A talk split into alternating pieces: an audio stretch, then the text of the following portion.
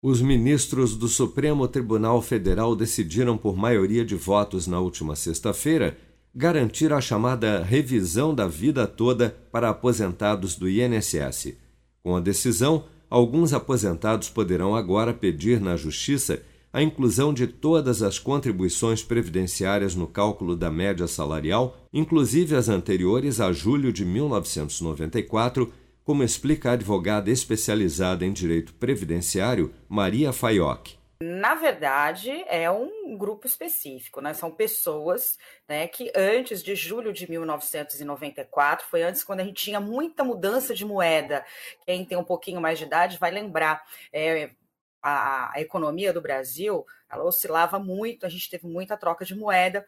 Então, antes de julho de 94, quem tinha bons salários, salários de contribuição altos, vai beneficiar esse grupo de pessoas, pessoas que contribuíram, porque em determinadas épocas se pagava sobre 10 salários mínimos, em um outro período 20 salários mínimos, então eram bons salários de contribuição.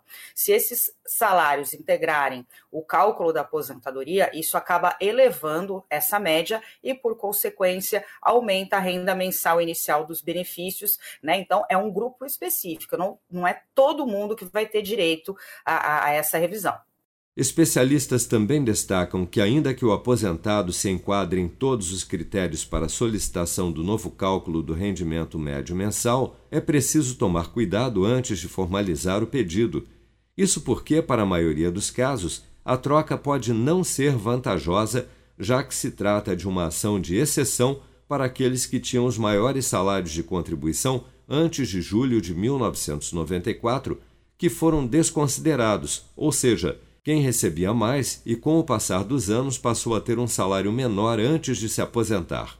Mas, apesar de, em tese, aposentados com contribuições relevantes anteriores ao ano de 1994 poderem optar em refazer o cálculo de seu benefício, quem recebeu o primeiro pagamento há mais de 10 anos ou se aposentou segundo as novas regras trazidas pela reforma da Previdência não tem mais o direito à ação.